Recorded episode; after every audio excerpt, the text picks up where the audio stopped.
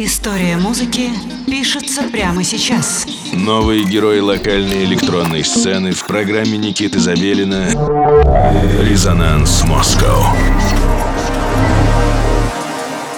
Всем привет, меня зовут Никита Забелин, вы слушаете программу «Резонанс Москва» на студии 21. Все как всегда, уже восьмой год подряд мы знакомим вас с новыми артистами, с новым звуком локальной электронной сцены.